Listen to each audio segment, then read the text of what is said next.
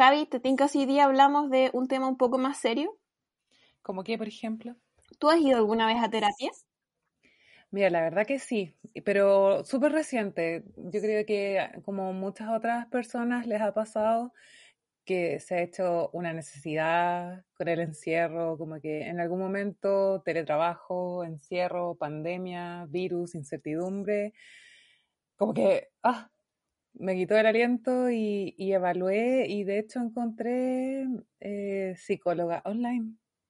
Sí, eso es muy importante lo que tú estás hablando, porque precisamente en este tiempo mucha gente se ha visto la necesidad de ir a terapia. Yo también voy a terapia, voy desde antes de la pandemia, pero igual es súper útil, es algo que de lo cual yo creo que tenemos que hablar. No, sí, sin duda que es útil, pero yo que por ejemplo busqué hace poco, siento que igual hay muchas dudas en el momento previo de cuándo buscar ayuda, qué tipo de ayuda buscar, qué tipo de terapia me puede servir a mí, por ejemplo. Totalmente, todos tenemos necesidades distintas y problemas distintos. ¿Te parece si hablamos de esto? Profundicemos entonces. Y aquí estamos, bienvenidos a todos y a todas a La Guía Adulta, el podcast que te ayudará a navegar los desafíos cotidianos de la adultez. En cada capítulo conversaremos de educación financiera, te explicaremos las leyes y la economía que nos afecta todos los días, así como la burocracia y los trámites que parecían estar diseñados para hacernos la vida más difícil. Todo esto de la mano de expertos y ciudadanos como tú que nos ayudarán a guiarte de forma fácil y sencilla en esta travesía sin fin que significa ser adultos. Y porque la adultez está llena de preguntas, aquí queremos darte algunas respuestas. Mi nombre es Valentina. Yo soy Javiera. Y esto es La Guía Adulta. Capítulo 18. Javi, cumplimos la mayoría de edad. Tenemos 18 ¡Eh! capítulos. Somos legales. Como ¿Esperabas que llegáramos a este número de capítulos cuando empezamos? ¿Quieres que responda sinceramente? sí, obviamente esperaba que sí. Así que estoy muy contenta de llegar a este momento y estar presente en este capítulo tan importante para nosotros. Sí, especialmente con un tema tan relevante como este. Bueno, sí, un tema muy relevante y para eso también, como siempre acostumbramos, hemos invitado a nuestra amiga y compañera de equipo, Bárbara. Bienvenida, Bárbara. Hola Javi, hola Vale. Bueno, yo soy Bárbara, muchas gracias por invitarme nuevamente y a grabar este capítulo tan especial. Y la verdad es que yo no sé mucho qué hago aquí, porque yo no soy psicóloga, no soy profesional de la salud mental de ninguna forma y yo creo que eso es muy importante eh, dejar súper claro para las personas que nos están escuchando. que si bien nosotras vamos a hacer nuestro mayor esfuerzo por eh, comentar el tema y eh, hablar o dar ciertos tips o, señales o cosas que ustedes pueden buscar después, eh, tomen nuestro consejo partiendo de la base que no tenemos ninguna formación y que vamos a hablar de nuestra misma experiencia, ¿cierto? Pero no se vaya, sí, totalmente. y aparte que quisimos traer este tema que quizás se aleja un poco de lo que llevábamos haciendo hasta ahora, que era quizás temas un poco más lúdicos o sobre trámites de la vida adulta, porque es un problema que, que aqueja a bastantes personas, que debería ser más hablado, es quizás un poco tabú en estos momentos, em, pero cada vez cobra más relevancia. Sí, además siento que muchas cosas de las que solemos hablar aquí en el podcast, por ejemplo, problemas en la pega o la incertidumbre de estar cesante o los gastos de independizarse o pagar un arriendo, también son cosas que pueden generar eh, perturbaciones en nuestra salud mental y que pueden no, no tenernos al 100%. Entonces, sí, muchas veces es como ya, vamos a resolver ese problema adulto, pero hay algo súper importante que también tenemos que tratar con mucha dedicación, que es nuestra salud mental. Claro. Bueno, como dijimos, nosotros no somos expertas, toda esta información la hemos recopilado para ustedes. Y hemos consultado a especialistas claro, también que nos han ayudado. Sí, así que esperemos que esta información les pueda servir. ¿Les tinca si partimos por qué es la salud mental? Para empezar. La salud de la mente. bueno, la salud mental incluye ah. nuestro bienestar emocional, psicológico y social y afecta cómo pensamos, nos sentimos y actuamos. Así que involucra todo como nuestro bienestar. y de acuerdo a lo que decíamos recién, también ayuda a determinar cómo manejamos el estrés, cómo nos relacionamos con otras y otros y cómo tomamos decisiones. Por eso la salud mental es muy importante en cada etapa de la vida, como la vida adulta que estamos viviendo ahora nosotros, tanto desde la niñez a la adolescencia y hasta el fin de los tiempos. Hasta el fin de los tiempos.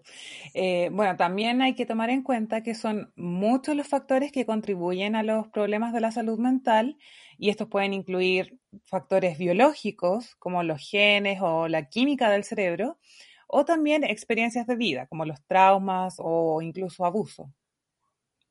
Claro, eso es muy importante porque mucha gente piensa que quizás a mí no me va a pasar y no tengo problemas, pero siempre puede haber algo que gatille un problema de salud mental. Exacto. Bueno, ahora les queremos hablar sobre las señales de advertencia para pedir ayuda, como las cosas que tienen que estar atentos, eh, si tienen algún cambio en su comportamiento, eh, para que pidan ayuda. Para seguir conversando de esto, hablamos con nuestras amigas de psicólogasonline.cl en Instagram, donde ellas ofrecen muchos tips y consejos para cuidar la salud mental y nos explicaron cuáles son las señales identificables de que quizá necesitamos terapia.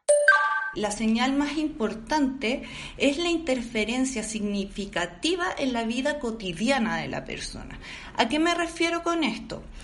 La interferencia que esa emoción, ese sentimiento o la forma en que nos sentimos está afectando nuestra vida social, nuestra vida laboral, nuestra vida familiar.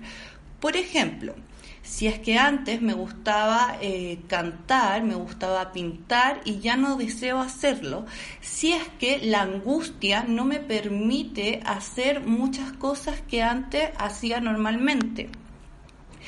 Eh, en el ámbito laboral o en el ámbito académico, si es que ya no, no me permite esta emoción estudiar o trabajar como lo hacía antes porque se me vienen estos pensamientos rumiantes eh, todo el rato y no me puedo concentrar de, buena forma o si es que tengo tristeza, si es que esta no me permite levantarme de la cama. Por ejemplo, comer o dormir mucho o muy poco. No sé si a ustedes les ha pasado. o sea, bueno. Comer siempre. Ah, bueno, comer por ansiedad, sí, pero yo duermo mucho. Yo siento que en parte es mi mecanismo de defensa, ojo ahí. Ah, estoy, eh, estoy revelando todo, como que, señora, esta no es sucesión. Vamos a hacer un check. Estamos procesando en, vivo y en directo acá nuestros más oscuros secretos. Vamos a terminar todas con, todo, con todos los numeritos chequeados. Sí, le voy a mandar este capítulo a mi psicóloga. El bingo de la salud mental. Eh, Próximamente en redes sociales. La verdad, yo soy lo contrario a la Javi. Como si para la Javi es un tema dormir mucho yo me doy cuenta al tiro que hay ahí un desequilibrio en mi vida normal cuando duermo muy poco. Y me mm. pasa que a veces tengo episodios de insomnio como clásico, de que a uno le cueste dormirse, pero también un signo como muy claro para mí es tener, em, ¿cómo se llama? Em, insomnio creo que es tardío, no sé qué nombre tiene. Eh, pero es cuando uno se despierta muy temprano. Entonces a veces me pasa que despierto como a las 4 de la mañana o a oh. las 5 de la mañana y es por puro estrés. Entonces... claro, esto hay que dejar, si ustedes duermen mucho, como normalmente, ese tampoco es el problema, o duermen muy poco, el problema es cuando hay cambios en, su, en sus horarios para dormir, como cambios muy bruscos, como el que dice la Barbie, que de repente eh, nota que se despierta, que se está despertando muy temprano y eso es puro estrés. Claro, en el fondo cambios bruscos o de pronto cambios, o sea, cosas que son permanentes pero que afectan en el bienestar. Pero como decíamos antes, son varias cosas que hay que chequear. Claro, también alejarse de las personas y actividades que usualmente nos hacen feliz. Como dejar de hablar a los amigos, dejar de hacer algún deporte. Eso no sé si les ha pasado. Sí, yo creo que a veces eso pasa cuando uno no sé, quizás se consume mucho por la pega o está muy mm. estresado con eso, quizá ahora ya más de nuestra edad trabajadora, eh, que uno se olvida de que antes uno tenía como otra vida quizá del trabajo, que quizá eh, antes de meterme tanto en el trabajo, oye, a mí me gustaba hacer tal cosa los fines de semana y ahora no porque estoy estresada, ni siquiera es que esté trabajando, sino que estoy estresado pensando en la pega que se viene en la semana. Yo creo que también es un otro punto importante en esta lista que vamos a estar chequeando. Eh, si bien uno no puede tomar decisiones por otros, que uno también nota a veces que otros se alejan o que otros, no sé, pues, no tienen un buen descanso, que igual puede ser, esto puede servir si ustedes notan en personas cercanas a ustedes eh, que puedan necesitar ayuda. Ahora, no, no es como para que ustedes vayan a, a, como decir como, hey, tú necesitas terapia, pero de alguna u otra forma también tampoco eh, lo, a lo que va la Javi también, como que si uno no es experto y menos si uno tiene una relación cercana con alguien, uno no tiene la obligación eh, de terapiar a la otra persona. Mm, eh, y siento que muchas veces uno cae en eso porque uno quiere a las personas, quiere que estén bien, a los amigos, a la familia, pero si esa persona no está bien y uno obviamente no tiene las herramientas para ayudarlo a estar mejor, puede ser peor para uno también, porque a veces lo que decías tú, Javi, yo creo que eh, si por ejemplo es un grupo de amigos pequeño y un amigo tiene problemas y se deja de juntar con los otros, quizá los otros también se dejen de juntar y, y todo el grupo como que se vea afectado, porque igual en el fondo somos como animales sociales. Gregarios. Mm. Bueno, otro punto importante es tener poca o nada de energía. Esto a mí me pasa mucho cuando estoy muy estresada, como que me siento así agotadísima. Y, si duermes o si tomas siesta, como te recuperas o, en el fondo es como algo que tú sientes que eh, pasa por un tiempo prolongado cuando te pasa. No, no creo que pase como por dormir mucho o poco, es como que me despierto con poca energía. Pero después como cuando ya logro como mantener el estrés a raya, porque igual como dije antes, yo voy a terapia, eh, logro como recuperar mi energía. Igual me, me intriga saber, me imagino que debe ser un poco de ambas, si es como una, una cuestión solo física o también anímica, porque a mí me ha pasado que de repente tengo poca energía, pero es una cuestión de que como que no tengo ganas de hacer nada, pero no es necesariamente que me sienta mal, ¿cachai? Mm. Claro. Bueno, otro punto también es eh, cuando sientes que nada te importa, como pierdes el interés en algunas cosas. Mm. Esto hay mucha gente que le pasa, como que pierde a mí, A mí me pasó mucho en el colegio, o sea, en media, y esa es una de las e, épocas en donde yo, bueno, fue la primera vez que yo fui a terapia, estando en media, y fue brígido porque yo me sentía así y yo sentía que así me tenía que sentir porque era adolescente. yo creo que eso es muy, común. Muy común, como que yo eh, no le vi tanto peso y asumí que así era como se tenía que vivir la adolescencia, quizá también porque era emo y escuchaba mucho My Chemical Romance. Pero, era como el, personaje adolescente, chasquilla, delineador. Y, y, después me di cuenta que no, porque que habían cosas que yo sí quería disfrutar, o habían cosas que yo sí quería experimentar, o había cosas que que yo sí tenía que sentir en el fondo y que sí me iban a terminar importando después y que eso era, era por un estado mental, un estado emocional y no porque así tenía que ser la vida, ¿cachai? Mm. Sí, eso pasa mucho. Ahora viene mi máximo check. Estoy muy emocionada de hablar por, por el siguiente punto, que es tener dolores y molestias inexplicables, que voy a hacer un story time. Corría 2000, ¿Cuándo dimos la PSU, Javi? ¿El 2011? ¿2011? No, el 2012. Corrí el 2012. Uy, hace mucho tiempo se nos No, yo di la PTU. Nosotras no eh. dimos la PTU, dimos la PSU. y después de dar la PSU, anda, bueno, eso obviamente es un proceso que conlleva muchísimo estrés. Y yo doy la PSU, al día después no podía caminar con el pie derecho. No podía caminar, yo no me había caído, no tuve ninguna lesión, ningún tipo de accidente. Me dolía el dedo gordo y no tenía ninguna explicación. Y fui al médico, al traumatólogo, eh, que es un traumatólogo experto en pies. Y él me dijo, me sacaron radiografía y se me había inflamado el hueso. Uno de los dedos. ¿Cómo? ¿Se pueden inflamar los huesos? Sí, sí, porque tienen como una telita y esa telita se puede inflamar, como un... Sí.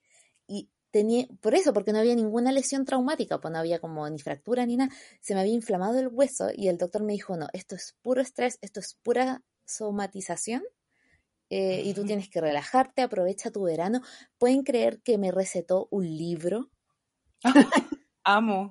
Me recetó un libro y, era... Igual me pasa en este momento que estoy siendo como consciente de mis huesos y me siento un poco incómoda, pero... Ah. Ay, el otro día vi un TikTok que se los mandé, creo, ¿no? El que como pensar que nuestros huesos están mojados en este momento. Ah, ves, sí hay como ah. una telita que se puede inflar. Pero eso me pasó una vez que fue como muy claro y después me pasó de nuevo con el estallido social de 2019. ¿Verdad? Cuando tuviste recuerdo eso. Yo siempre eh, como he sido una persona en general muy sana y por eso soy como muy agradecida, pero de la nada, eh, yo creo que fue como, no sé, el 25 de octubre, eh, dos semanas después del estallido, donde estábamos todos viendo noticias y estresados, me vino una asiática, pero así como que había envejecido 30 años de la noche a la mañana. en una semana. Y tenía que andar así como agarrándome los muebles, no podía levantarme, no podía dormir, era terrible. Y me la trataron como traumatológicamente. ¿Y saben qué? Que se me pasó cuando me echaron de la pega al año siguiente. Uh. yo como ¿También no tuviste como, como un problema estomacal o de colon? También, y yo estaba como intentando procesar eso y me doy cuenta que, que, cuando se me acabó la incertidumbre de, de una pega en donde yo sentía que cualquier día me podían echar, como cuando se acabó esa incertidumbre y como pude partir de nuevo y se me abrieron hartas posibilidades, se me desvaneció el dolor de, de, espalda y obviamente disclaimer igual, como me hice exámenes, fui al doctor después y está todo bien. y el resumen era que lo que yo tenía diagnosticado era lumbago crónico sin razón aparente, como que no, no había nada que, que lo explicara. Claro. Y, y en el ah. fondo eh, es para decir que si bien uno tiene que atender el problema físico, especialmente cuando son cosas así como un lumbago crónico que es debilitante, eh, uno siempre se tiene que hacer la pregunta, creo yo, es mi opinión, uno tiene que hacerse la pregunta si hay algo más, ¿cachai? Como obviamente si ahora no da COVID, que no pase, obviamente porque claro, no, las vibraciones de, tu energía o como por, o por tu salud mental. Eh, Pero si son, son cosas así que aparecen de la noche a la mañana o que no, no tienen que ver como con el historial médico de uno, como que hay que preguntarse si quizá hay otra cosa que también se podría tratar. Otra señal es sentirse indefenso, desesperanzado. Eh, sí, eso también pasa mucho, porque siento yo que son como etapas, como que uno parte por estrés, después ansiedad, después viene como el miedo, y así es que igual se, llega la depresión. Siento yo que igual eso se relaciona con em, cuando te sientes como que nada importa. Mm. Y también sentirte indefenso. Es como que al final es como para qué. Claro, y sentirte como que nada vale la pena, como que no vale la pena pedir ayuda, pero siempre, siempre vale la pena pedir ayuda. Sí. sí, también yo creo que tiene que ver como con que uno siente que no tiene control sobre nada como hoy estoy desesperanzado porque no puedo cambiar mi carrera o no puedo cambiar donde trabajo o no puedo cambiar mi familia, ¿cachai? Claro, en general la gente que tiene mm. más estrés y ansiedad es gente que busca como el control sobre su vida, pero no siempre podemos tener el control y por eso pedir ayuda no es como hacerte más débil, al final te hace más mm. fuerte. Totalmente. Em, y el 7, ay, llegó otro para mí, otro, otro, otro Fumar, tomar o usar drogas más que lo común. Eh, igual es bien común como en la gente más joven. Sí. Y yo creo que este, este pasa muy piola, eh, pasa muy desapercibido eh, en distintos contextos juveniles.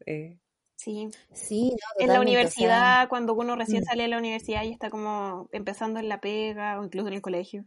Sí. Sí, hablando del colegio, yo pre-PSU me pegué unos carretes, pero en el fondo era porque yo, yo creo, mm, va a ser como brígido esto, pero yo siento que yo tomaba más en el colegio que en la U. Yo igual, yo como que ya no tomo y en el colegio tomaba caleta.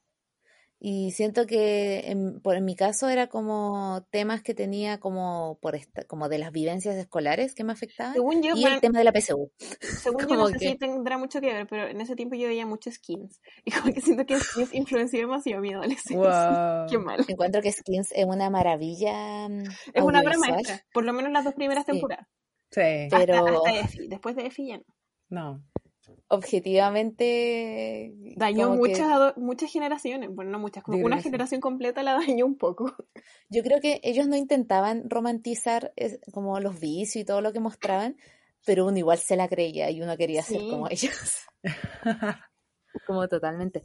Sí, y yo creo que lo que la Javi dice muy, es muy importante, como por ejemplo si uno está en un grupo de amigos y todos toman en el carrete, quizás es difícil darse cuenta, oye, yo estoy tomando más de lo normal porque tengo este otro problema en mi vida o tengo o, estoy tomando más de lo normal porque en verdad no quiero pensar en esta cosa. claro. o quizás pasa, pasa piola en el colegio, pero uno no se da cuenta que quizás un amigo, una persona que lo viste tomando en el carrete, em, después puede tomar en su casa igual o puede drogarse en su casa igual y como que está abusando más de lo normal.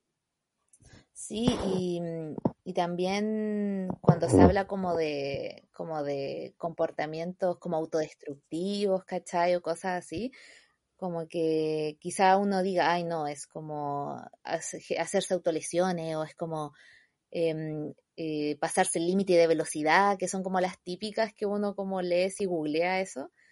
Eh, pero no sé, como el alcohol es una droga legal, como uno puede decir, ah, no es tan terrible, pero quizá uno, para uno, ese está siendo como el, mecanismo de defensa, como decía la Javi.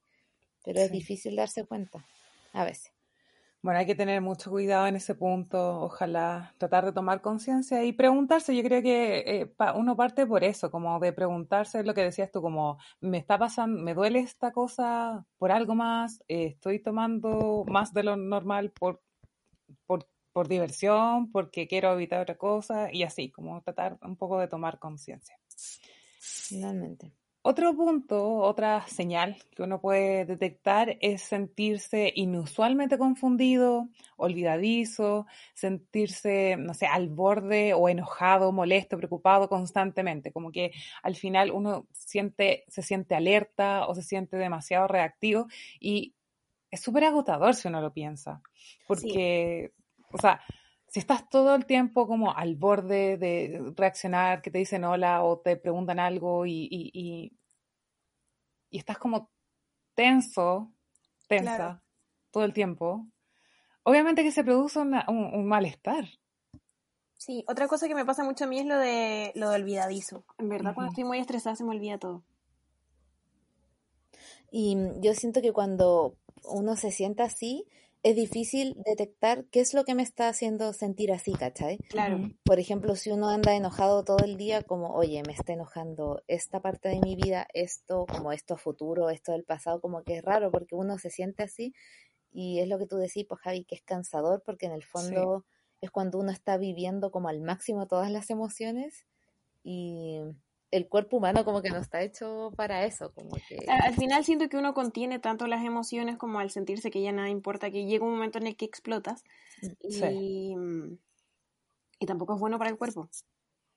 No, para nada. Yo creo que a mí en este punto al menos personalmente, mm, como que cuando me, cuando me enojo, yo como que me, me, doy un espacio así como, no, estoy enojada, no me hablen y, como que se me pasa, pero yo creo que me, me, afecta más cuando me siento como confundida. Si estoy estresada o algo me preocupa, como que, como que me cuesta descifrar las cosas, me cuesta pensar en qué es lo que tengo, me cuesta pensar en muchas otras cosas y yo creo que ese es como el, eh, eh, como el problema, porque al final como que no logro no sé, ordenar las cosas y estoy en un, estado de confusión constante y como que me llega a doler la cabeza pensando o, buscando, así como, ¿qué me pasará? Bueno, otro punto importante, eh, otra cosa que, uno, y este se, se nota, que uno puede detectar es gritar o pelear con familiares o amigos.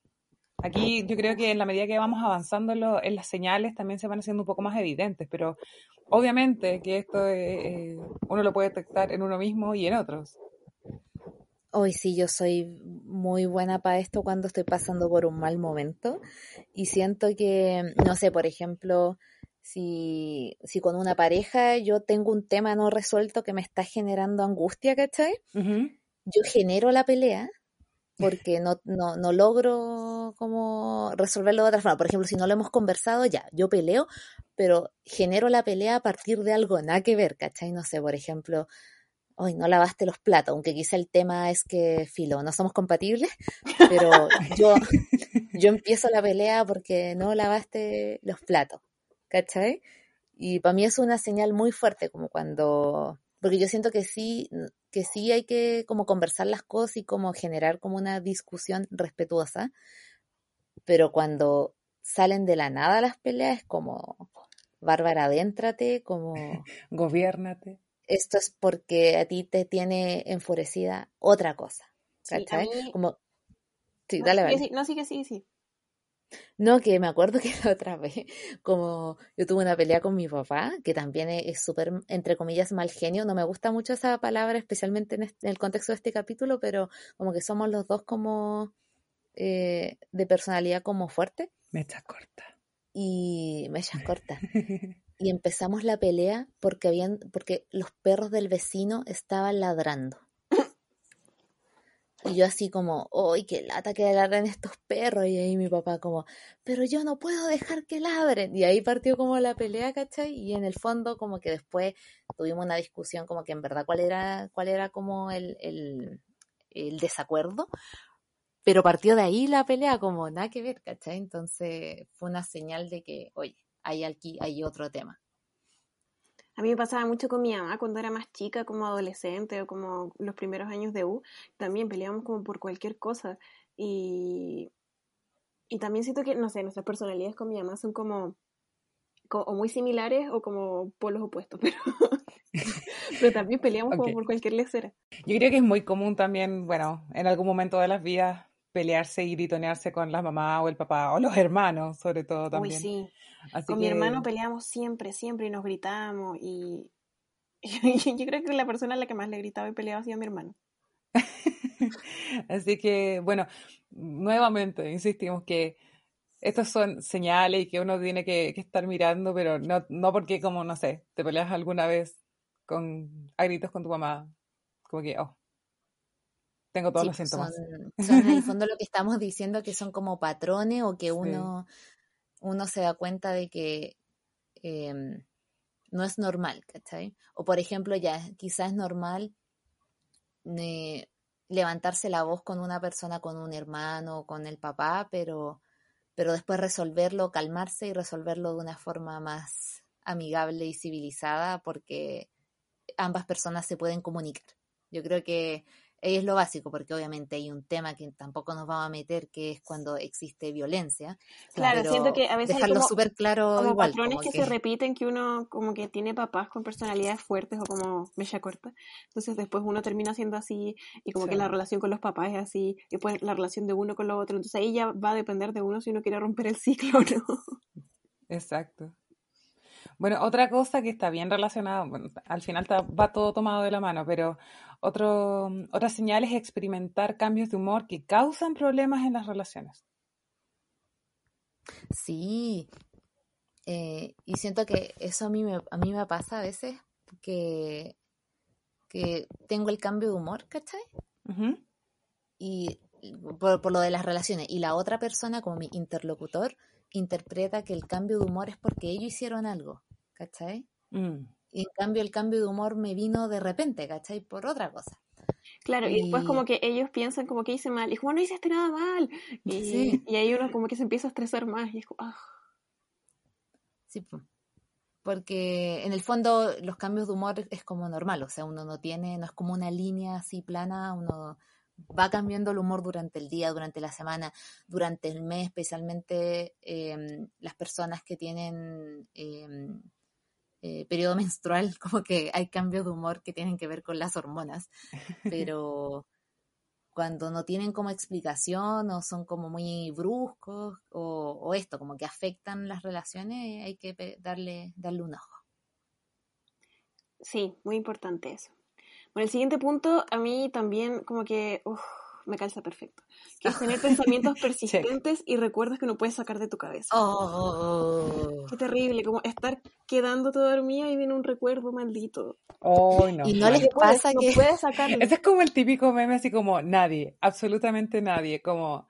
Tu cerebro, cerebro a las 3 de la mañana y ¡boom! Recuerdo. Y me da risa porque, porque siento que a veces son cosas que son muy random, como que no hay otra palabra. Aparte que, no sé, siento que como hay cosas que hice, quizás, porque normalmente uno se acuerda como cosas que hizo como hace varios años y como que te dan cringe y como que no puedes quedarte dormido. Pero a veces hay como cosas que uno hace en el día que no puedes quitártela de la cabeza y es como, ¿por qué hice eso? ¿Por qué hice eso? ¿Por qué hice eso? ¿Por qué hice eso? Es como el TikTok, ese TikTok es como, I need somebody to love. Y es como que sale uno como que se pega un tic, así como, eh, eh", como, cuando me acuerdo cuando hice esto? Need somebody to love. okay. Obvio que cachan, em, que la productora ponga la canción. Por favor. Pero es como eso, y a veces pasa que lo, estos pensamientos intrusivos como que entran de la nada casi. Sí. Que, o, o semiosis ilimitada, Eh, dijo la Javi, que a veces algo nada que Arroba. ver, como que te puede eh, aflorar ese pensamiento intrusivo y uno tiene que hacer como la pega de, de entender por qué salió y como reafirmar, oye, eso pasó hace muchos años, o eso ya está resuelto, o eso no genera un impacto hoy en tu vida, ¿cachai? sí, Porque a, a muchas mí me pasa que de como- repente me castigo. Ah, Ah, no, bueno, caja iba, a de decir iba a decir como que muchas veces se habla de la ansiedad que nos da el futuro, pero muchas veces nos da ansiedad el pasado y como cosas que ya hicimos. Y, Sí, eso mismo iba a comentar, como que ah, hay cosas, y a mí me carga cuando pasa con este tipo de recuerdos, que me castigo constantemente por cosas que di- dije o hice y me acuerdo y es como, ay, ¿por qué? ¿Por qué? ¿Por qué? Y, y me sigo castigando. Y son cosas irrelevantes que a lo mejor solo me importan a mí, como que nadie más se acuerda, pero para mí es como, ah, ¿por qué hiciste eso? Sí, y a mí me pasa que no sé, por ejemplo, me acuerdo de la frase textual como y me acuerdo solo de la frase, no me acuerdo de, no sé, pues si es que fue una junta o un carrete, no me acuerdo de dónde fue el carrete, no me acuerdo quién fue, pero me acuerdo solo de, no sé, persona X diciendo esa frase, ¿cachai? Y, y en el fondo no sé si les pasa que, que a veces les pasa algo y dicen, ya filo, esto se me va a olvidar, Sí. y uno se vuelve a acordar y como que uno, como que eh, solo como que refuer- va reforzando el recuerdo permanentemente y Es después uno ya no se puede olvidar de la cosa. Bueno, otro punto importante es el pensar en hacerte daño o herir a otros o pensar que solo lo negativo, como que solo las cosas malas van a pasar. Sí, eh, es- es- es- a mí me pasa como ese pensamiento catastrófico, Sí. eh, como catastrophizing. Esto yo lo he hablado Eh, mucho con mi, con mi psiquiatra y mi psicóloga sobre los pensamientos negativos automáticos. Que es como, ella me hizo como un como una prueba, que era así como, ya, imagínate que vas al mall eh, y dejas tu auto en el estacionamiento. Vas a comprar, después vuelves al estacionamiento y no está tu auto. ¿Qué pasó? Y le dije, me lo robaron. Y le dije, ese es tu primer pensamiento. Y yo como, sí. Me dijo, ¿y qué pasa si te equivocaste de piso? O, o, estás por otra salida, como que es esa no es una posibilidad. Y yo como, "Mm, bueno, sí. Sí, hoy sí, eso pasa mucho, como... Entonces pensar como que siempre lo malo va a pasar es como demasiado presente en mi cabeza. Es que es difícil, difícil, y sobre todo en, eh, en, en donde vivimos, eh, como, como Sí, que como uno ese- igual tiende a pensarlo. ese escenario particular que tú planteas, Vale, me acuerdo cuando yo estuve de intercambio en, en Europa. No, pero... Y un día yo llego y estaba la puerta del departamento abierta completa y a mí yo empiezo a su ni siquiera entré, ni siquiera me acerqué a la puerta, porque fue tanto como el pensamiento negativo automático de que había, onda, este fue mi pensamiento, hay un asesino adentro que me va a matar en cuanto yo Abre la cruce el puerta. umbral de la puerta Claro. Onda, yo sudando frío, corriendo desesperada a buscar a mis vecinos, mm, al vecino, buscando al Eh. vecino. Ayúdame, porfa, no sé qué. Y casi que me vino una crisis como nerviosa por, por eso, como que asumí lo peor, ¿cachai? Y obviamente, como estamos en este contexto de seguridad ciudadana, eh, en ese escenario en particular, solo se me había quedado abierta la puerta, no había pasado nada, estaban todos los computadores, cámaras, celulares, estaba todo bien, no había pasado nada, ¿cachai? Em, y yo tenía hasta roommates, vivía con, como con tres personas. Y lo mismo que tú dices, vale, como que nunca se me pasó por la mente en ese momento como quizá una de estas chicas fue como a botar la basura y dejó abierto, o no sé, ¿cachai? Como que fue al departamento de al lado, como que nunca se me ocurrió. O que entró recién y se le quedó, no sé, la puerta abierta. Otra cosa, como que había estado adentro. Otra cosa que me acordé es que yo el otro día estaba viendo una youtuber que no había subido videos así como, no sé, siete meses. Y explicaba... Safilla. No, no es Safilla, es una ah, niña mexicana vegana. Bueno, no importa. La cosa es que ella no había subido videos como en siete meses y explicó que tenía ansiedad y como que muchas cosas. Entonces dijo que ella como que tenía estos pensamientos negativos constantemente, en el que, por ejemplo, pensaba cuando empezó la pandemia, como mis dos papás son de riesgo, eh, si les da COVID se van a morir, si se mueren, ¿qué voy a hacer yo? Como que voy a tener que empezar a explicar todo esto a mis seguidores, me va a dar pena, como voy a tener que dejar mi canal. Entonces, y como que a sus papás ni siquiera les había dado COVID ni nada, entonces, pero como que ya se había hecho toda la película en su cabeza. Ay, a mí me pasa mucho eso, como que uno gasta energía eh, pensando en este escenario como mega futuro, como, que tiene todas estas piezas, sí. Ahora, yo creo que una, una, una observación importante, sobre todo en este punto, es que como que hay ciertos pensamientos que pueden ser como negativos y que dentro de todo igual es como normal que pasen por tu cabeza, que uno se imagine escenarios como catastróficos, pero eh, lo importante es que eh, como que es bueno pedir ayuda cuando no sabes cómo manejar esos pensamientos, como que, si a mí, como yo a veces me he preguntado, como, no sé, ¿cómo sería mi vida sin mi mamá? Como que mi mamá es muy importante para mí, obviamente. Y es como, ya, obvio que me va a preocupar eso. Y es como, eso no tiene nada de malo. El problema es cuando, no sé, cuando se repiten o cuando no sé cómo manejar mis mm. sentimientos o, o, mis sensaciones con ese tipo de pensamientos. Claro, igual hay una cosa que yo quiero agregar, que en el punto igual hablamos sobre hacerte daño, hacer daño o herir a otros. Existe como un término, que no me acuerdo cómo se llama ahora, pero es en francés, que no sé si les ha pasado, que es como, no sé, están en el metro y se imaginan como, y se empuja a la persona que está delante, o como, o si toco el metro, o si me caigo que es como que tu cerebro se pone en la peor situación posible. Sí. Eso igual es muy normal. O como, no sé, si tienes un cuchillo en la mano y digo como, ¿y si me tropiezo y me entierro el cuchillo? Como que, Ay, sí, por favor, como, pensamiento destino final. Sí, o sea, dentro de todo, como que no se asusten tanto, como que eso pasa por el cerebro. Claro, no tiene que ver como con trastornos de o problemas de salud mental. Eso es como tu cerebro poniéndose la peor situación posible porque le gusta hacer tonteras, no sé. El cerebro hace cosas muy extrañas y no, no voy a intentar entenderlo. Sí, yo creo que aquí hay un tema importante, especialmente con el tema de, de el hacerse daño y la autolesión, y esto lo voy a hablar, es un tema muy delicado, pero como que yo eh, cuando estaba en el colegio, como que yo tuve episodios de autolesión, y yo creo que es súper importante que saber que eh, uno tiene que sentir vergüenza de sentir esos impulsos y querer como compartirlo con alguien para que te ayude, ¿cachai? Sí, totalmente. Siento que hay un tabú todavía muy, muy, muy perseverante de como que la gente que se hace daño está como perdida, como que ya no tiene solución, o que son peligrosos, o que... Mm, o al revés, también como quitarle peso.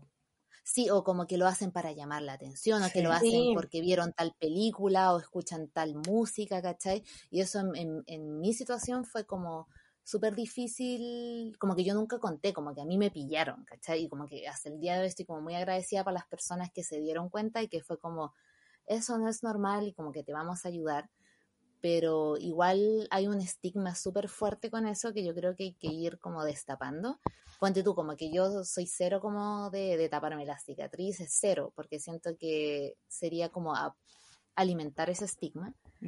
Eh, pero siento que eso es súper importante de decir, como que si ustedes sienten esos impulsos, porque en el fondo son impulsos, ¿cachai? Sí, como lo eh, mismo que pasa con los trastornos alimenticios, como que... Em, mucha gente siente vergüenza de decir como sí, yo tengo esto o sí, yo hago esto, pero al final pedir ayuda es lo mejor. Sí, ¿no? Y como, como que en el fondo lo que hablábamos de, del alcohol o incluso eh, cosas con las que yo también he, lidiado, por ejemplo, sacarse el pelo o comerse la uña como brígidamente, son como mm, eh, demostraciones de ese mismo impulso, pero a menor escala, ¿cachai? Como, claro. Entonces, eso es como súper normal, onda, como que la gente dice, ay, sí, me tengo que dejar de comer las uñas porque es como feo e incómodo pero la gente no piensa que... Es una forma de lidiar con el estrés o con la ansiedad. Sí. Y en el fondo el tema de la utilización es lo mismo, solo que está este estigma alrededor, ¿cachai? Y hay que luchar por erradicar ese estigma para que las personas que sientan que lo quieren hacer puedan buscar la ayuda. Eso quería decir. Otro signo que deberíamos tener ojo si es que está ocurriendo en nuestra cotidianidad es la inhabilidad para realizar tareas diarias como ir a trabajar, o al colegio. Y yo creo que igual trabajar o colegio o universidad es como amplio. Yo creo que si uno se da cuenta que tiene problemas, no sé, como eh, mantener un higiene, una rutina de higiene corporal, o tiene, o no sé, pues si antes uno era ordenado con las comidas y de repente te das cuenta que hoy te olvidaste de almorzar y te dio como lo mismo, igual uno tiene que fijarse como en esos cambios de rutina. Sí, totalmente. Eh, hay cambios que igual son súper sutiles, como lo que hablaste de la higiene, o lo que habíamos hablado antes incluso, como de dejar de hacer las cosas que te gustan, que, mm, que pueden hacer como un cambio muy grande en tu vida cuando los dejas de hacer. Sí, o por ejemplo, a mí me pasó que fue como fue una cosa súper importante. Una de las veces que fui a terapia fue que me dejé de maquillar. ¿Cachai? Y fue así como que yo no me di cuenta de eso hasta que eh, eh, estuve en terapia y me di cuenta que había sido un signo, ¿cachai? Pero era cuando lo miras después en retrospectiva. Sí, porque cuando uno lo mira en perspectiva es como, oye, sí, como que no era disfloja, era porque era como un signo de algo. Otro signo es que nada de lo que uno siente que hace parece funcionar, como que todo nos sale mal. Y eso yo creo que tiene se relaciona mucho con lo que hemos hablado de que nada importa o de que el, peor escenario, como esto de que no importa lo que yo haga, la situación es la misma. Claro, porque igual hay mucha gente que, no sé, siente vergüenza de ir a terapia o no quiere ir a terapia, entonces como que trata de solucionarlo por sus propios medios. Y mm, no es malo pedir ayuda, no es malo contarle tus problemas a otra persona, una persona que sabe que te puede ayudar. Sí, sobre todo como pensando que son profesionales que se dedican a eso. Sí. Y hablando de como gente externa, otro signo que igual lo hemos comentado brevemente es que nuestros conocidos muestran preocupación por uno. Y yo creo que igual aquí hay que hacer el hincapié de que eh, a veces como que uno, no sé, pues como que la preocupación uno la puede interpretar de distintas formas, como que a veces es como me estás juzgando o tú no estás en mis zapatos, como que uno a veces puede reaccionar mal a esa preocupación. Sí, no, y Sí, porque la persona no es, no, que nos está mostrando preocupación, como que no es psicólogo, no es psiquiatra, no es terapeuta, no tiene por qué saber manejar lo que estamos viviendo. Claro, como que uno igual se, se uno igual se puede sentir atacado por esta persona que expresa su preocupación y por otra parte, la persona que expresa la preocupación, que yo siento que de alguna forma me ha tocado estar en ambos escenarios, eh, igual es difícil decirle a alguien, como, hoy estoy preocupado por ti. Claro, porque también pues, la persona puede reaccionar así como, ¿qué te metes tú? Lo mismo que estaban diciendo recién, que uno no conoce la historia, no conoce el contexto, no sabe qué le pasa, etcétera. incluso como, como, no sé, negación. A mí me pasó también cuando era más chica, que mis papás me decían como, ¿qué te pasa? Te noto distinta. Y yo como, no me pasa nada, soy así, soy adolescente. Sí, o también... Eh eh, no sé, porque uno no esté de acuerdo como con la solución que te plantea la otra persona, porque, no sé, por ejemplo, que te digan, ah, tenés que ir al los papás quizás, así como, no, tienes que ir al psicólogo, no, pero si no me pasa nada, como el psicólogo no sirve, no sé, a mí me pasaba eso, como que no, a mí... me ofrecían soluciones y como que ninguna era, era suficiente. A mí me pasó una cosa que yo empecé a ir al psicólogo así como regularmente eh, cuando tenía como 15 o 16 años. Y yo no se lo conté a ninguna de mis amigas del colegio, a nadie. Y después me acuerdo que cuando estábamos en la universidad, cuando tomamos el curso de, habilidades comunicativas habilidades comunicativas orales. Me cuenta que todo el mundo tenía depresión, o sea, bueno, no todo el mundo, pero mucha gente tenía depresión y mucha gente iba al psicólogo. Y yo como, oh, esto es más normal de lo que parece. Sí, es verdad. Sí, más común. como que hay todo como un estigma también como de, bueno, lo que hemos comentado harto, de que buscar ayuda, ir a terapia es de ser débil o que uno es incapaz de lidiar con las cosas por sí solo, como que eh, uno lo hace para llamar la atención, etcétera, etcétera, etcétera. Bueno, ahora que, que ya hablamos de los síntomas o como de los signos que uno tiene que estar alerta, hablemos de la terapia, cómo podremos pedir ayuda y tratar de buscar una solución a este problema. Bueno, la terapia se define como una forma de recibir ayuda ante un problema. Si vas a terapia, te reunirás con tu terapeuta para hablar. El terapeuta te hará preguntas y te escuchará. Eso ayudará eh, al terapeuta a saber qué es lo que necesitas. Y en ese sentido hay muchas cosas que pueden ser útil de la terapia y una de esas es poder mejorar el bienestar y nos ayuda a sentirnos mejor. También te aporta herramientas o estrategias para poder manejar los conflictos, las vivencias que eh, se pueden repetir. O sea, si yo tengo un problema hoy, quizá más adelante tengo un problema parecido, entonces si ya aprendí a manejar el problema anterior, quizá va a ser más fácil manejar este.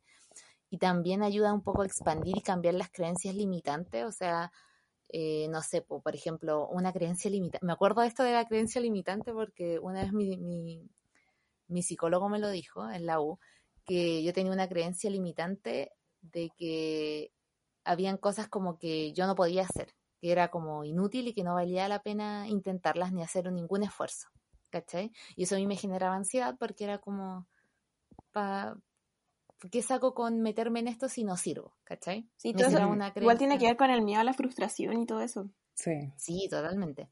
También la terapia permite vivir más en armonía, yo creo que no solo con uno mismo, sino que en el entorno en que uno vive.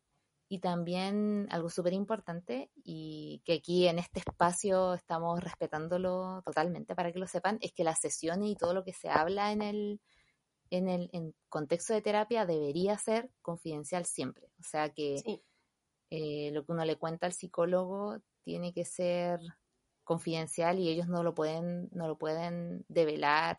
Quiero igual hacer un hincapié acá, que eh, si estás pensando, como si le cuentas que estás pensando en hacerte daño o en hacer daño a otra persona, eso sí lo pueden revelar, por lo que tengo entendido. Y también si eres menor de edad, como que... Claro. Les pueden contar como algunas cosas a tu em, Sí, igual cuando yo iba a psicólogo cuando era menor de edad, cuando tenía menos de 18, o sea, el psicólogo igual me dijo, o sea, como yo voy a hablar con tus papás, pero yo nunca les voy a decir textualmente lo que tú me dijiste, sino que yo voy a entregarles una interpretación a partir de lo que yo sé como profesional, de lo que tú me cuentas, porque él me decía, y me hacía mucho sentido, como eh, si yo les cuento, si yo les pasara como mis notas a ellos, ellos tampoco van a entender, porque si no, quizás no estaríamos siquiera equipo.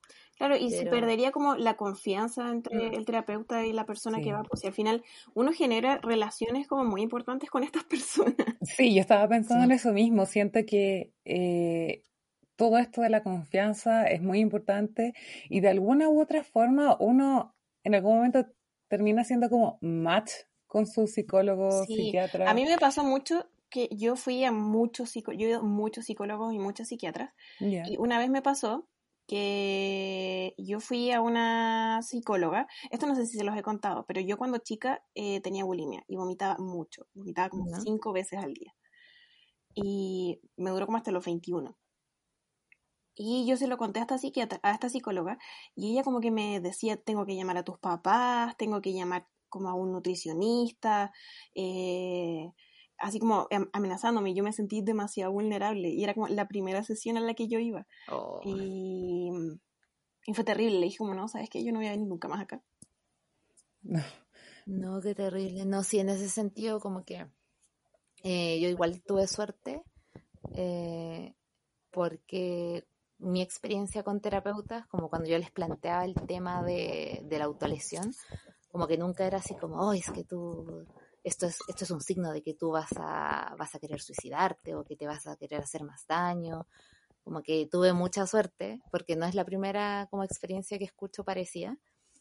eh, de que siempre como que nunca me nunca dijeron, oye, te, te, voy a llevar, no sé, es que aquí yo vivo en San Felipe, entonces hay un instituto de internación psiquiátrica muy cerca y, en general cuando las personas que necesitan ser internadas las mandan para allá. Entonces, eh, nunca, mm, yo tenía miedo de que, de que el psicólogo me dijera, no, es que te tenemos que llevar a putaendo, tenemos que llevarte a putaendo, porque el psiquiátrico está en putaendo. Y en ese tiempo, además, yo tenía como un estigma internalizado de que al psiquiátrico se llevan como a los asesinos en serie o se llevan como a la gente como no sé, porque te va a hacer daño, si es que a ti te internaran como que el, resto de los pacientes te va a hacer daño, como puro estereotipo, ¿cachai? Claro. Em, y yo tenía así como ese miedo, ¿cachai? Eh, porque además conocía gente que, donde un pueblo chico, como que uno conoce gente que ha sido internada ahí en esa institución, entonces decía como, no, no, me van a llevar, me van a llevar. Pero nunca fue así porque se estableció un diálogo en donde quedaba súper claro como eh, no sé, pues, esto ya paró o esto como que eh, ocurre bajo ciertos como gatillantes y, no, no me va a llevar ese límite, pero siento que es súper importante eso porque en el fondo mm, si uno no siente la confianza, como no le va a querer contar las cosas al terapeuta. Claro, pues después me costó mucho como encontrar a mi terapeuta con la que estoy ahora y siento que en verdad tenemos un vínculo. Llevamos, yo llevo, no sé, como seis años en sesión con ella. Rígido. Y, siento que en verdad es como una de las relaciones más estables que he tenido en mi vida. Bueno, por eso es súper importante tener en cuenta que el psicólogo, psicóloga, psicólogo es una persona que va a prestar apoyo y que es y, y en el fondo en, alguien en el que se puede confiar. Ahora, yo, pucha, aquí me va a salir un poco como del tono, pero yo siento que cuando chica, como les decía, yo tengo una experiencia muy reciente como tengo una experiencia muy reciente con, con terapia y con psicólogo, pero cuando chica yo, como los miedos que tenía eran como en base a las teleseries, ya, perdón.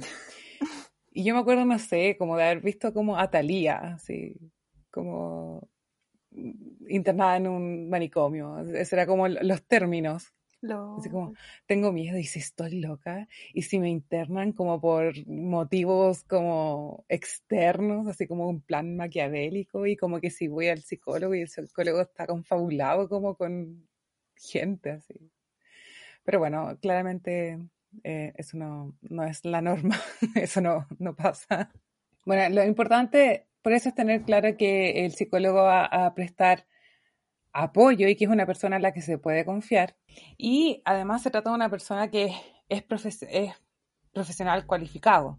O sea, es, alguien que estudió, que se preparó. Y bueno, aquí hay distintos, quizás nos falta de pronto mencionarlo, pero hay distintos tipos de, de, atención, que puede ser psicólogo, puede ser psiquiatra, puede ser incluso psicoterapeuta, y independiente de cuál sea el que tú elijas y el que se acomode más a tus necesidades, son todas personas que están precisamente preparadas para ello.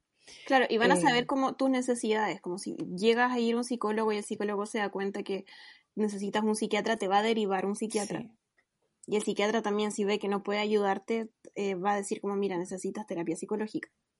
Sí, de hecho yo en la tarde em, quiero comentar que le pedí un poco de orientación a un amigo de nosotras, saludos a Santi, eh, y claro, como yo tenía esta duda si hay, hay, como alguien a quien se deba recurrir primero, si hay un orden, si es preferible empezar por alguno o por otro.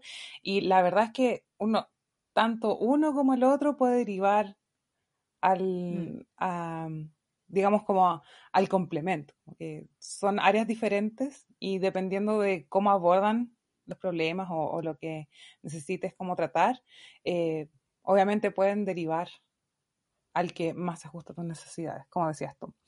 Sí, y también hay como eh, clínicas, consultorios, etcétera, en donde es parte como de, del servicio, entre comillas, que te ofrecen, que es como, oye, si te atiendes con nuestro psicólogo, tenemos como estos psiquiatras que si es necesario te puedes también atender con ellos, o hay como un tratamiento integral.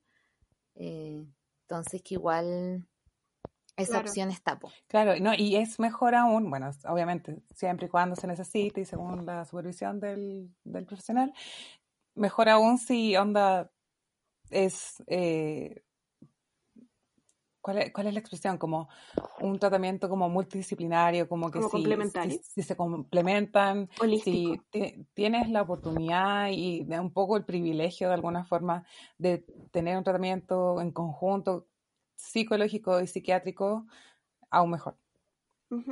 Bueno, otra cosa que te puede ayudar eh, la terapia es que mm, te empoderas frente a la vida, porque de alguna forma todas estas señales de las que hablábamos eh, anteriormente, eh, muchas nos hacían sentir quizá un poco como incómodos, indefensos, y, la terapia obviamente te ayuda a, tratar eso, como a sentirte empoderado, empoderado frente a la vida. Y por último, también muy importante es que ayuda a conocerse mejor. Sí. Yo encuentro que eso es muy importante porque uno nunca se deja de conocer. uno piensa que se conoce a sí mismo hasta que vas a terapia. A mí me pasó exactamente eso. Yo creía que me conocía a mí misma, que sabía, no sé, sobre mi personalidad, cosas así. Y me di cuenta de que, no sé, soy una extraña. Como, como que yo creía que era otra persona. O sea, no, o sea... He vivido engañada todo este tiempo. Sí, y no, y peor aún, como no conocerse es pensar que eras una persona así casi que totalmente diferente. A mí lo que me da rabia es como, no sé, darme como reconocer rasgos como de mi personalidad como durante el día, así como, hoy mi psiquiatra tiene razón. Sí. Sí, a mí me pasó que, que como mi experiencia más larga que fue en la U de terapia, como que la terapia, que era un enfoque que a mí me gustaba mucho, que ella entregaba como estrategias y como paso a paso, que eran como súper aprendibles. Entonces, como que yo todavía los activo, como esos protocolos, no sé, creo que esa era la palabra, que era como protocolo. Y empiezo como a contarme a mí misma las cosas y digo como, oh", y se me viene el medio como mindfuck, así. ¿El medio qué? Como mindfuck, así como, oh, todo está conectado, ¿cachai? cuando te empiezas, como, como, no sé, mm. como que el psiquiatra como que se da cuenta de características tuyas, así como para mejorar o quizás como para trabajar y después tú te das cuenta de esas mismas características en otra persona y es como, hoy no es mm. culpa, como que está pasando por un mal momento. Sí. Sí, no, eso es, es genial porque además yo siento que mientras más uno se conoce, como uno es como mejor persona para afuera, no sé, como que uno trata mejor a las otras personas aunque no las conozca más o menos, solo... Mm. Antes de hablar de los tipos de terapia, de las distintas corrientes y enfoques que pueden tener los psicólogos y los terapeutas, vamos a hablar en general de otros tipos de terapia más allá de la más conocida y de la que nos estamos enfocando en este capítulo, que es la terapia individual. Una vez más, con nuestras amigas de psicólogasonline.cl grupales generalmente se asocian a un grupo de personas que presentan una misma problemática. Claro, se da en distintos contextos, clínicos, laborales, educacionales, etc. Mientras que las terapias de pareja generalmente se habla y se toma una decisión en conjunto antes de acudir al psicólogo para que posteriormente, ya estando en sesión, le puedan comentar que han tomado esta decisión, que les gustaría realizar esto, que estas fueron, estas soluciones han intentado, entre otras cosas. Y por último, con la terapia familiar me gustaría eh, hacer hincapié que generalmente llega un miembro del grupo a psicoterapia y que posteriormente, claro, se pueden realizar entrevistas a los otros miembros de la familia, mamá, papá, hermano, persona significativa y de esta forma, claro, se pueden realizar también derivaciones, como por ejemplo, si ustedes como familia están viviendo un proceso de duelo. En este proceso de duelo, claro, yo estoy atendiendo a un paciente y puedo derivar quizás al papá, a la mamá, a otro profesional. ¿Les parece si hablamos de los tipos de terapia? Ok. Sí, y yo creo que algo súper importante em, plantear antes de detenernos los tipos de terapia es que muchas veces nosotros como personas que se atienden o pacientes o la terminología que queramos ocupar, eh, no nos detenemos a pensar en cuál corriente o cuál enfoque tiene el terapeuta. Y eso es algo que se suele hablar más en los círculos de psicología porque tiene que ver con los enfoques de las mallas en la universidad, con el profe que les hizo clase, con quién supervisó, supervisó su práctico, su internado, etcétera, etcétera. Y tiene mucho que ver con teoría, pero en el fondo esa teoría se pone a la práctica con nosotros. Entonces, algo súper importante es que a muchos psicólogos se les recomienda, sus, sus respectivas escuelas o espacios formativos les recomiendan decir o transparentar antes de comenzar una sesión o una serie de sesiones cuál corriente llevan y si no, igual es un buen, una buena idea preguntárselo o preguntar, quizá no decir como ya, ¿qué teoría tienes tú? Pero cómo se aplica esa teoría y cómo se va a aplicar en el tratamiento que uno quiere seguir. Claro. Em, y aquí un consejo que también me dio una amiga que es psicóloga, igual que Santi, que es psicólogo, que es el amigo de nosotras también que, que habló con la Javi, que es importante porque uno tiene que buscar un psicólogo que vea el mundo parecido como lo ve uno, porque es una forma más fácil de llegar como a esa química quizás que uno debería que esté dispuesto como a mm. entenderte o cómo ves el mundo tú. Ponerse en tu lugar. Claro. Yo, sigo insistiendo, el match con tu psicólogo, psicóloga, psicóloga es demasiado importante. es casi más relevante que el match de Tinder. Mucho el match de Tinder puede durar, no sé, aunque sea el amor de tu vida. Eh, algo importante es siempre asegurarnos que el psicólogo tenga un título profesional o que haya estudiado la carrera en la que está ejerciendo. Y también entender que la primera consulta o la primera sesión es un espacio de conocimiento, o sea, uno no se tiene que sentir obligado a soltarlo todo, sino que tiene que ser un espacio para descubrir si es que ese psicólogo es un buen match, como dijo es la, es la primera cita. La Vale. Eh, y siempre tenemos que estar atentos a si el terapeuta crea un entorno de confianza y empatía, como si nos sentimos incómodos, quizás no es el mejor profesional para nosotros. Mm. Eh, por, lo, por, por, ejemplo, lo que contaba la Vale recién. Y ojalá que el terapeuta nos cuente un paso a paso, nos dé una perspectiva general de lo que va a tratar el tratamiento o de lo que se busca lograr. Esto no es que te va a decir ya en cinco días vas a estar feliz y arreglado. Te voy a dar de alta. Pero explicar qué herramientas o qué recursos quizá va a ocupar. Y siempre eh, pensar que el psicólogo tiene que ser una persona que te escuche, pero que también, esto es muy importante porque siento que uno dice, oye, ay, si el psicólogo habla mucho, no es buen psicólogo, pero más que eso es que escuche, pero que a su vez haga preguntas, réplicas y aportes. Sí. Y mm, algo súper importante, un psicólogo ojalá no debería juzgar, no debería dar consejos, no debería decirnos qué hacer o qué no hacer. Eh, y esto es importante porque como figura, eh, el psicólogo no debería generar dependencia en uno. O sea, Mm, uno debería sentir que no puede seguir si es que no tiene esta claro, Porque al final, si uno termina haciéndose dependiente de esta persona, como de este profesional, no es como que tú hayas, eh, te hayas preparado, capacitado y hayas obtenido las herramientas que necesitabas para poder seguir adelante, sino que como que tú dirigiste tus necesidades, me imagino, no sé, yo estoy como mm. hablando de lo que se me imagina a mí al final. y en ese sentido, sí, dale, vale. Es lo que habíamos hablado, que el psicólogo te ayuda a darte cuenta de cosas que tú no te habías dado cuenta y te hace como empujoncito para que tú vayas haciendo el cambio hacia, hacia una vida mejor. Sí, en ese sentido el psicólogo no es un amigo, ni un cómplice, ni un guía espiritual. Eso igual me da, me da como, como risa porque justo hoy día, a propósito de este capítulo, vi un video de YouTube de una youtuber, y esto ya lo contaba obviamente abiertamente, que eh, contaba como su experiencia con distintos terapeutas y daba como su experiencia. Y contaba que una terapeuta la había obligado a, hacer esto de la ayahuasca, que es que uno como que consume esta droga psicotrópica y bueno, eh, hay gente que dice que uno tiene revelaciones, pero que igual es una experiencia compleja porque uno tiene efectos físicos que pueden ser desagradables, etcétera. Y ella decía que, no sé, pues tuvo tres sesiones y en las tres sesiones la psicóloga le decía, tú tienes que hacer ayahuasca o no vas a poder resolver tus problemas.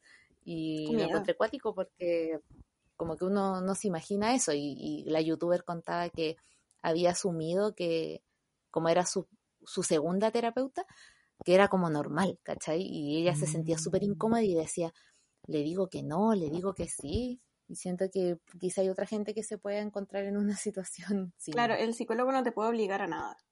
Bueno, para hablar un poco más de esto, de los tipos de terapia, antes de nosotras profundizar, eh, nos hablaron nuestras amigas de psicólogas online para ver qué nos dicen al respecto. Hay diferentes tipos de corrientes que, se han visto a lo largo de la historia eh, está la más conocida que es la psicoanalítica o el psicoanálisis, donde vamos a hacer, eh, se va a hacer un recorrido por tu historia y viendo cómo eso va a desenlazar en tus problemas de ahora. Está el conductivo conductual, que también lo tienen que conocer, que eh, busca la modificación, perdón, la redundancia, de conductas y suelen usarse mucho para lo que son los niños o eh, para carácter de, conductas que queremos cambiar, como por ejemplo dejar algo o empezar a hacer algo. Eh, y por último está el sistémico que se va a enfatizar en el aquí y en el ahora. ¿Qué me está sucediendo ahora? ¿Por qué voy a consultar ahora? y es más relacional, tiene que ver contigo y con lo que pasa con tu círculo cercano, cómo afecta también tu familia en, en ti, pero en ahora, en el presente. Bueno, y esto se te va a eh, todos los psicólogos en la primera sesión. Vamos a, darte eh, la información que necesitas saber de qué corriente seguimos y cómo vamos a seguir en esta terapia o cómo vamos a hacer el proceso de terapia. Ahí es el momento para tú decidir si esta te acomoda o prefieres buscar otro tipo de terapia que para ti sea más significativo. Eso es muy importante, que para ti el tipo de terapia que estés tomando te haga sentido. Muchas gracias a las amigas ahí de psicólogasonline.cl en Instagram.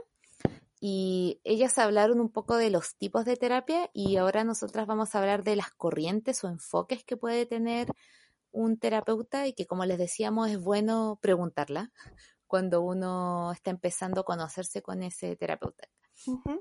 Y la primera, eh, quizá la hemos escuchado, es la terapia psicoanalítica y psicodinámica, que dice que el comportamiento de los seres humanos se basa en el análisis de los conflictos inconscientes que se originan en la niñez. Eh, muchos conocemos como por la cultura pop a Freud y es un como el icono. un gran icono del psicoanálisis. Em, y el tema del psicoanálisis es que la persona que lo hace, que es el psicoanalista, aflora los conflictos inconscientes a través de la interpretación de los sueños, los actos fallidos y la asociación libre. Así que eso es un poco lo que uno podría esperar si se atiende o ve un eh, psicólogo terapeuta, terapeuta psicoanalista. Otra de las terapias que está como más contingente quizás es la terapia cognitivo-conductual. Esta se basa en la idea de que lo que pensamos sobre las diferentes situaciones afecta nuestra manera de sentirnos y comportarnos. Esto ya lo habíamos hablado antes, como por ejemplo, interpretamos una, situación de manera negativa eh, con nuestras emociones negativas como resultado. Y esto provocará que cuando nos enfrentamos a, a situaciones similares, las veamos, no nos podamos adaptar. Por ejemplo, si tenemos algún trauma, que nos da mucha ansiedad, así como, no sé, hablar en público, después como que vamos a pensar que cada vez que uno habla en público, como que se va a sentir esas emociones negativas y va como a generar, va a aflorar la ansiedad. Este tipo de terapia es el tratamiento por excelencia para los trastornos de ansiedad, como las fobias, eh, pues se entiende que en este caso, una situación traumática provoca que las situaciones análogas se interpreten como amenazantes. Y esto causa que el paciente evite exponerse a estas situaciones debido al miedo intenso e irracional que llega a sentir. Claro, como por ejemplo, no sé, pensar que eh, se va a caer el avión. Y como que te limitas a viajar en avión solamente porque piensas que se puede caer un avión. Claro. Aunque nunca te haya pasado, nunca lo hayas experimentado, pero como solo el plantearte ponerte en esa situación te genera tanta ansiedad que prefieres evitarla completamente. A mí me pasa con eso, que yo no, no llego al punto de no querer viajar en avión, pero intento no viajar en escalas, no porque mm, eh, me dé como miedo, sino porque me genera mucha ansiedad como el aterrizaje y el despegue. Ah, es como la menos cantidad de veces que tenga que subir y bajar. Porque como por esta ansiedad, como que leo mucho sobre accidente aéreo. Ok. Sí, pues. Y muchos, y la gran mayoría ocurren en el despegue o en el aterrizaje, ¿cachai? Y no tenía idea de ese dato y ahora tengo como un nuevo... ahora tienes ansiedad. Una nueva ansiedad desbloqueada. Pero en el fondo, pero ojo, que esto es una estrategia que yo igual la he trabajado como en terapia y en, y en procesar eso, como que a mí me ayuda como aprender, porque me pasa mucho que me da ansiedad como lo desconocido o lo que no entiendo. Sí.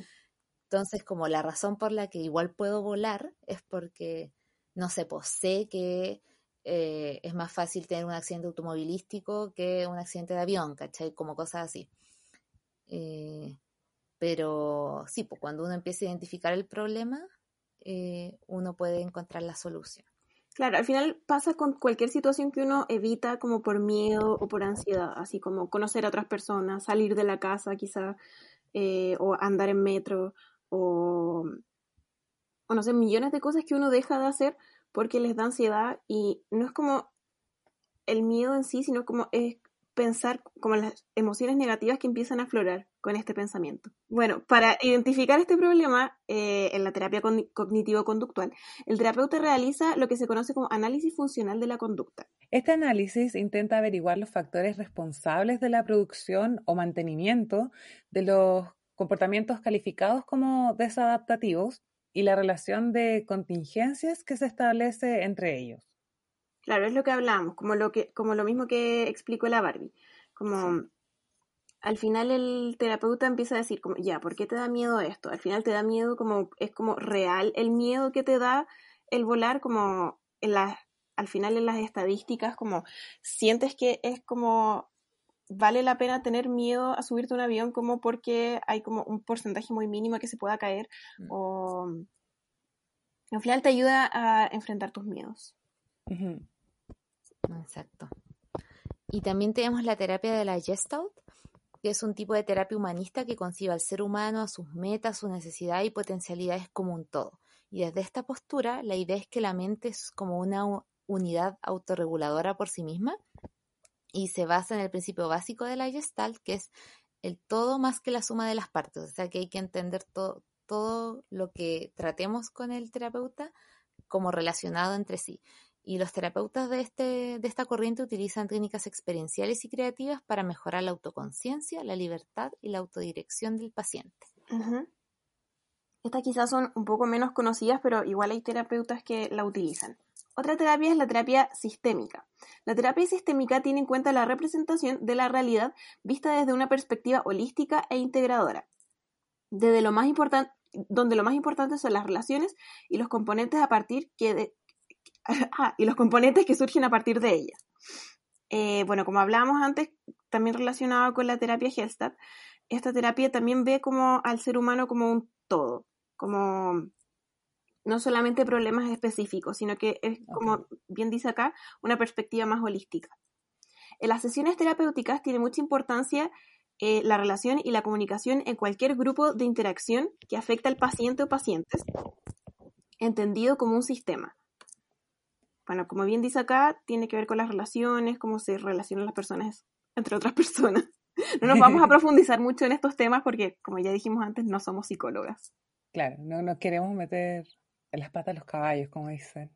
También hay otros tipos de psicoterapia que si ustedes quieren pueden googlearlos para entender de qué se tratan.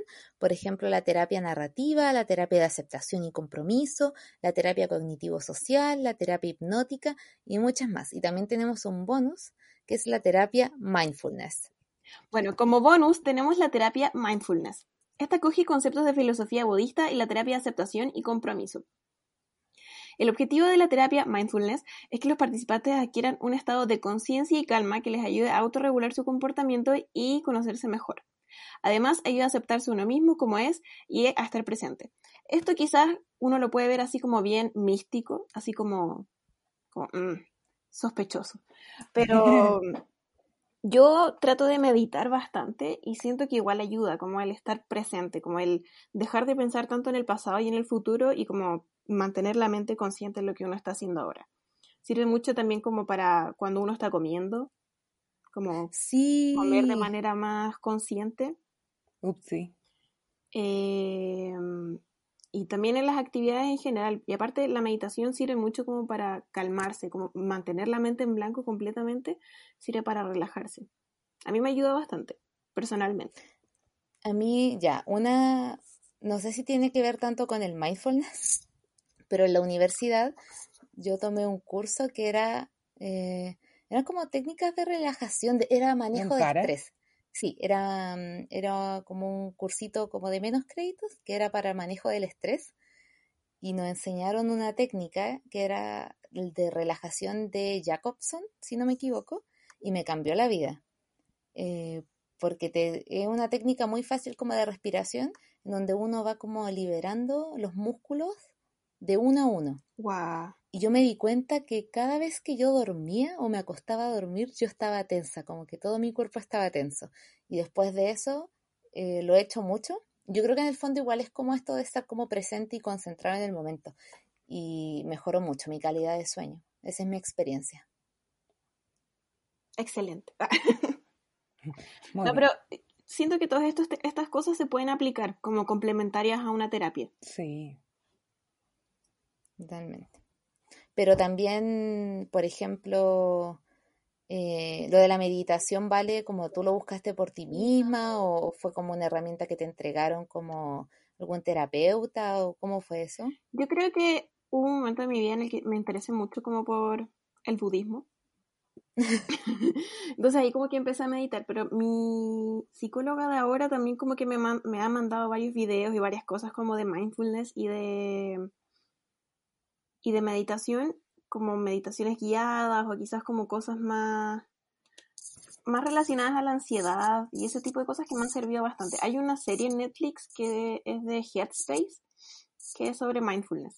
Es animada y es bastante bonita y bueno. Y también uno puede descargar la aplicación de Headspace. Bueno, también para la gente que necesita ayuda o que esté pasando por un mal momento, quisimos tener como un recurso más concreto. Eh, si necesitan ayuda ya, o si están buscando como a quién llamar, están pasando por algún momento como acaba de decir, tienen que llamar a Salud Responde. El número es el 600-360-7777. Si ahí marcan la opción 1, van a encontrarse con ayuda psicológica y contención emocional. No duden en llamar si lo necesitan, por favor. Bueno, y ya un poco cerrando este capítulo, yo creo que también es importante recordar que o, tener en cuenta más bien que no es tan caro ir a terapia. Hay, hay psicólogos disponibles, hay, como mencionábamos anteriormente, eh, opciones, eh, lugares o, psicólogos cuya primera sesión es gratis para ver si te tincas, si te convences, si te sientes cómodo. Eh, se pueden conseguir horas con FONASA también, que no todo es privado y que mm, si están aún en la universidad también suele haber eh, disponible atención psicológica gratis o todo este tipo de cosas y yo creo que como siempre recomendamos eh, googlear, buscar, eh, pedir consejos. Nosotros tuvimos, hemos tenido suerte como lo mencionábamos también antes, que tenemos algunos amigos o amigas que son psicólogos que de repente nos pueden orientar o, no sé, de pronto personas que ya han pasado por terapia, también preguntarles como, oye, tú que tuviste terapia, ¿cómo te fue? Cosas así, eh, nunca está de más buscar, investigar y preguntar y pedir ayuda. Sí, muy importante. Sí, y recalcar que, en el fondo buscar pedir ayuda es el primer paso de algo que puede ser muy positivo y enriquecedor para uno y para el futuro de uno. Sí.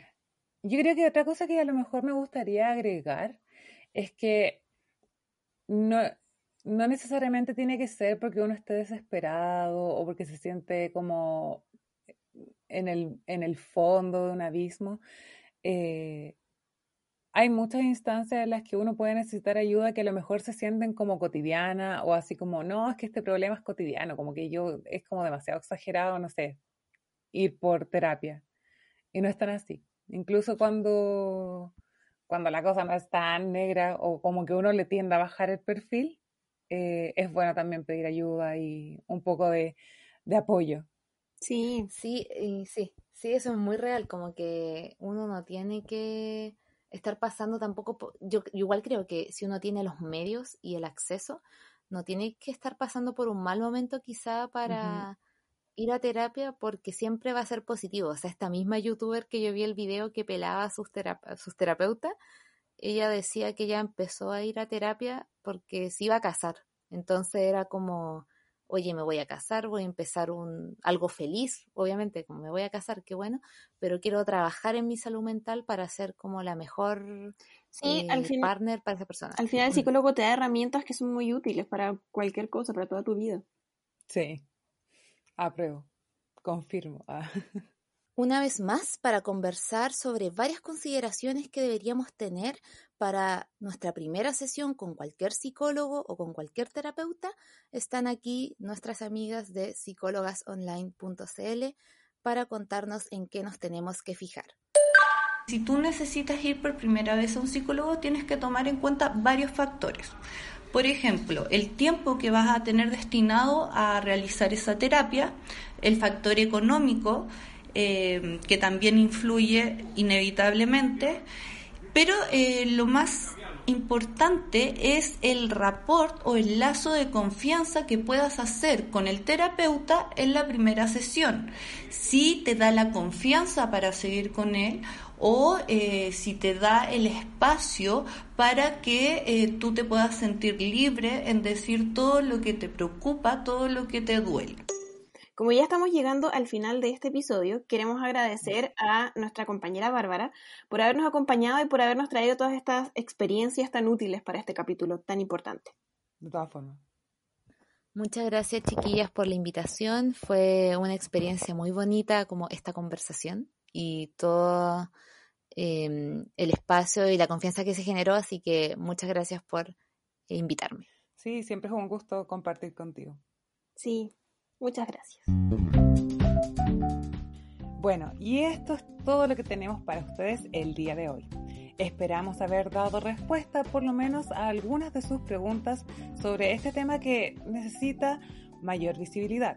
No olviden informarse y pedir ayuda cuando la necesiten. Bueno, también los invitamos a todas y a todos a dejar los comentarios en nuestras cuentas de Instagram o en nuestro canal de YouTube sobre los temas de la vida adulta que les gustaría que tratáramos en los próximos episodios de este podcast. Y recuerden enviar sus preguntas para aparecer en el próximo capítulo. No olviden seguirnos en nuestras redes sociales y compartir este capítulo con quienes crean que les pueda servir. Nos vemos en la próxima edición de La Guía Adulta.